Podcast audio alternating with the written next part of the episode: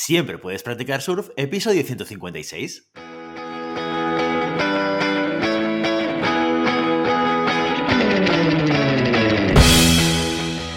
Bienvenido y bienvenida a Siempre puedes practicar surf, el podcast diario sobre recursos humanos.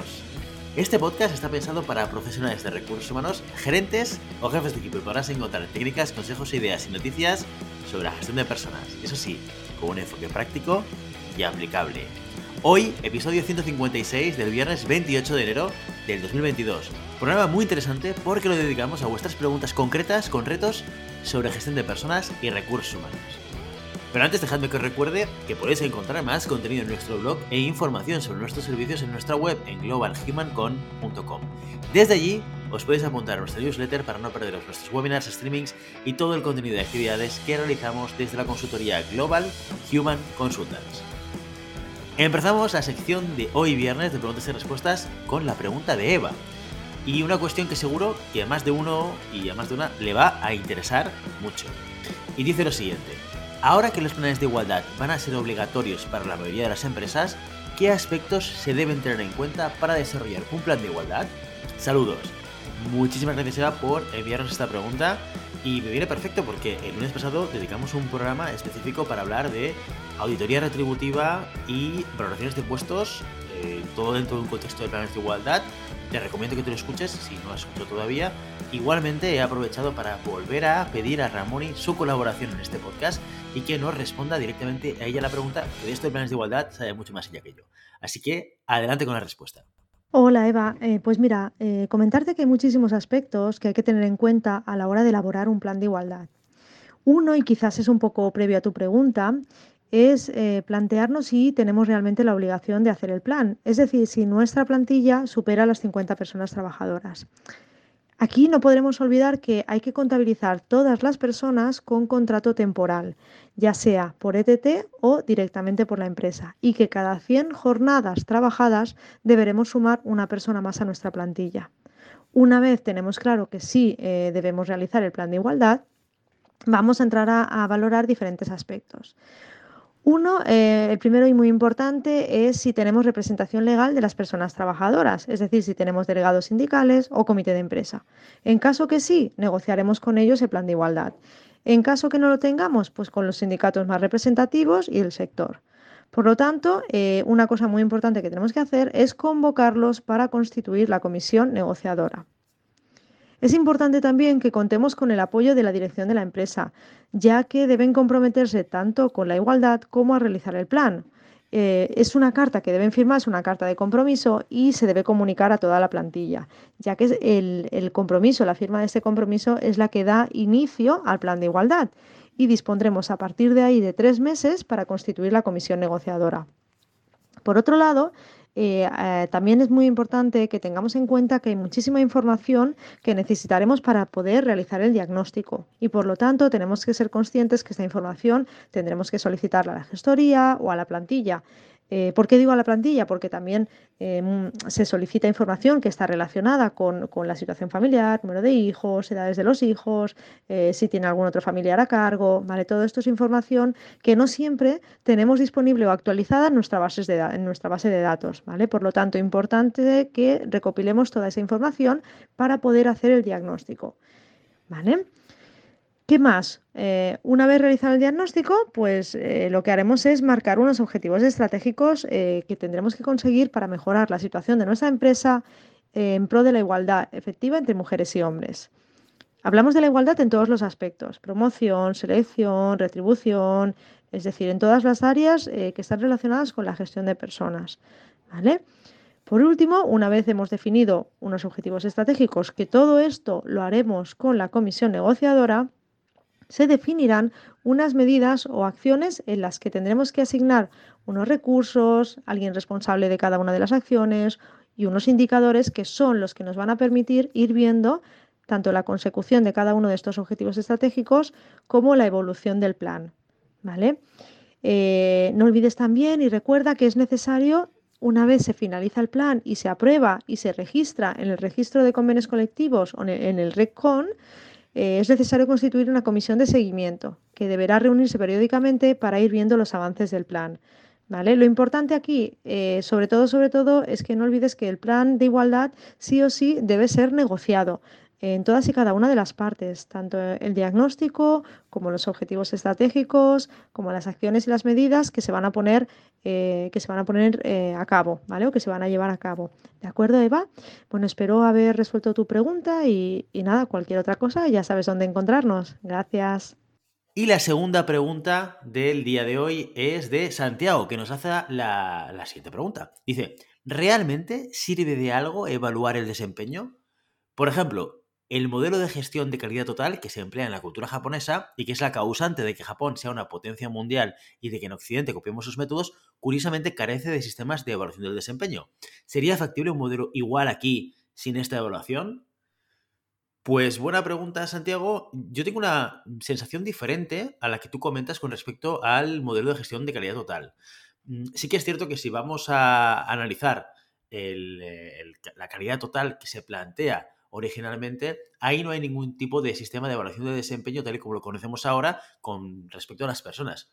Pero yo creo que tiene esto mucho más que ver con el hecho de que esta metodología nace sobre todo en contextos industriales donde el desempeño sí que se mide, ojo, desde una perspectiva de la calidad, en el trabajo que se hace en términos de indicadores, en el término de, de medición y de calidad final de producto. ¿Vale? Por tanto, sí que hay una parte de evaluación del desempeño de las personas que actúan, pero claro, dentro de un contexto industrial que seguramente no requiere o donde no es tan relevante, no es que no requiera, pero no es tan relevante lo que es una evaluación de desempeño de competencias, objetivos, de modelos quizás un poco más complejos, que sí que necesitamos en contextos eh, diferentes, en empresas de servicio, cuando hablamos de personal de oficina o en otro tipo de sectores. Eh, y originalmente pues esta calidad total viene de este entorno industrial. Pero sí que es cierto que al final todo, todo habla del desempeño, ¿de acuerdo? Eh, yendo a tu pregunta, ¿realmente sirve de algo evaluar el desempeño? Pues depende de cómo lo hagamos y depende de lo que hagamos con esa evaluación. Si la evaluación del desempeño es un trámite anual o, bianual que tenemos que tratar y que se trata de completar una serie de formularios definidos por un departamento de recursos humanos, este es un trámite burocrático que no sirve absolutamente de nada. Eh, lo cierto es que cualquier sistema de evaluación no es bueno ni malo, ni sirve o no sirve desde la propia perspectiva del proceso, de la evaluación del desempeño. Sirve o no sirve, es útil o no lo es en función de quién lo utiliza y de cómo lo utiliza. Esto, cuando yo trabajaba en empresa, me pasaba mucho en, conversaciones con muchos managers y al final yo lo que les decía es, esto es una herramienta que puedes utilizar o no puedes utilizar, que te puede servir o que puedes dejarla por inútil, pero esto depende de ti ni depende del proceso, ni depende de lo que te están pidiendo, ni depende del Departamento de Recursos Humanos. Entonces aquí tienes que aprovechar y utilizar esta herramienta para ayudar a eh, poder evaluar de manera más metodológica, con más contexto, con más sentido a tu equipo y sobre todo el objetivo principal de cualquier evaluación de desempeño, como el objetivo del eh, modelo de gestión de calidad total, es la mejora continua. En este caso, de las personas. La evaluación de desempeño no es un proceso que esté enfocado en buscar aquello que no ha funcionado el año pasado o aquello que sí que ha funcionado el año pasado con respecto a una persona en su desempeño. El objetivo es poder hacer una valoración para poder plantear acciones de mejora en el siguiente ejercicio. Esto, esto es de, de, lo que debería ir realmente la evaluación de desempeño. Esto que es el objetivo esencial se puede eh, operativizar de muchísimas maneras. Ahora, tengas un proceso, tengas otro, está en tu mano como manager el hecho de cumplir ese objetivo final, que es ayudar a tu equipo a seguir desarrollándose a través de la valoración de su consecución de objetivos, eh, utilizando la herramienta que te haya dado la empresa o adaptándola tú en tu sentido común a tu contexto actual de tu equipo. Así que yo desde mi punto de vista, si me preguntas, dos respuestas. Sí que sirve, depende y está en manos de cada manager. Y segundo, el modelo de gestión de calidad total sí que incluye el desempeño, lo que pasa es que en su origen, evidentemente en un contexto industrial, no en el modelo de evaluación de desempeño que sí que entendemos nosotros que se utiliza ahora en muchísimas empresas. Por último, la última pregunta de hoy viernes nos viene de Isabel, que nos pregunta lo siguiente. Dice, la comunicación es una de las bases imprescindibles para sostener una buena relación con los empleados, ya que, entre otras cosas, denota confianza y transparencia. A colación de ello, mi pregunta es, ¿cuáles son los retos más importantes a los que se enfrentan hoy en día los departamentos de comunicación dentro de recursos humanos? Muchísimas gracias. Pues mira, la comunicación realmente es uno de, aquellos procesos transversales que afectan prácticamente a todas todo lo que hacemos dentro de la empresa, ya sea comunicación interna o comunicación externa, aunque yo ahora mismo estoy pensando más en la comunicación interna, y que en muchas ocasiones se convierte en una, en una asignatura pendiente, en algo que no trabajamos lo suficiente. ¿Por qué? Porque tiene un retorno, eh, digamos, de largo plazo en, en, cualquier elemento de gestión que tengamos, tanto a nivel de comunicación interna, a nivel de motivación de los trabajadores o a nivel de involucración de la gente. O sea, comunicar es una acción que requiere mucho tiempo de inversión y que en el corto plazo no vamos a ver un retorno de todo eso. ¿De acuerdo? Pero sí que lo tiene, lo tiene y muchísimo. ¿Por qué? Porque cuando yo explico a la gente los objetivos de la compañía, lo que estoy consiguiendo es alinearlos. Cuando yo, de manera recurrente, me siento con la gente y hago reuniones mensuales o bimensuales de resultados, de lo que ha pasado, a veces desde la perspectiva del management puede parecer, es que estamos repitiendo todo el rato lo mismo, que son cosas que ya sabemos. Mm, error, no es verdad. Son cosas que tú como manager o como, digamos, miembro del comité de dirección dentro del management lo tienes muy claro, pero la gente, la gente que está contigo, no está en tu mismo circuito comunicativo. ¿De acuerdo? Y no le llega la misma información que a ti. Con lo cual hay que esforzarse. Por eso yo uno, uno, de los retos tiene que ver con la estructura de la comunicación. Tenemos que estructurar los canales de comunicación y tenemos que estructurar los momentos de comunicación. ¿Vale? Porque no es lo mismo decir aquello de, no, si es que yo a mi equipo siempre le comunico cosas. Si yo voy haciendo reuniones y voy explicando cosas, vale, vale, vale, vale, vale. Si le preguntamos a la gente en qué medida consideran que tienen comunicación actualizada de lo que pasa en la organización, ¿qué es lo que van a responder? ¿Vale? Porque una cosa es la percepción de que yo hablo mucho con la gente, y esto es un concepto, ¿vale? Y otra cosa es que realmente tú le estés transmitiendo aquella información que a priori a lo mejor no es interesante en el corto plazo, pero para mantenerlos, mm, digamos, actualizados y saber cómo va la compañía y sentirse alineados al propósito y al objetivo final, pues oye, es de, vital importancia. Por lo tanto, yo, yo creo que el primer reto es estructurar la comunicación. El segundo reto, que es muy importante y que esto lo hablábamos un poco en, el capítulo de, tendencias, el primer capítulo del 2022, que es la comunicación en equipos deslocalizados.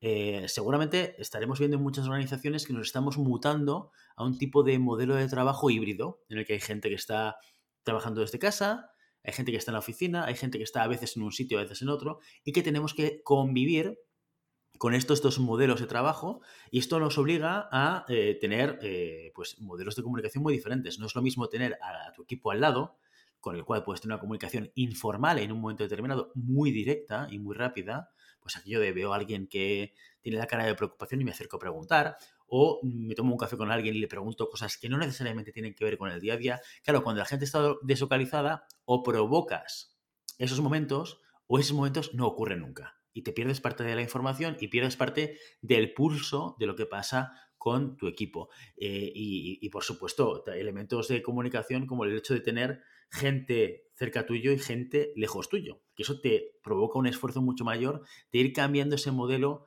de, eh, estar hablando con la gente, comunicándose, escuchando y demás, que es diferente. Por lo tanto, yo creo que el, eh, el elemento de la comunicación en equipos híbridos y equipos deslocalizados es seguramente uno de los grandes segundos retos eh, que, vamos a tener encima de la mesa en términos de comunicación.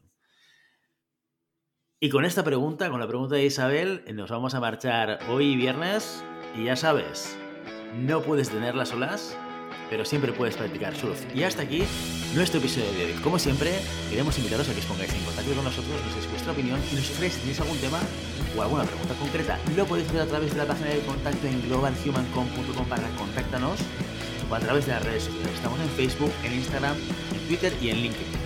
Y si el contenido de este podcast te gusta, no te olvides suscribirte, darnos 5 estrellas en iTunes y me gusta tanto en iVoox como en Spotify. Igualmente recuerda que puedes encontrar más contenidos, noticias y recursos en nuestra web, en globalhumancon.com. Muchas gracias por todo, por tu tiempo, por tu atención y por tu interés en estos temas sobre gestión de personas. Nos escuchamos la semana que viene, el lunes, con una nueva entrevista interesantísima. Hasta entonces, feliz fin de semana.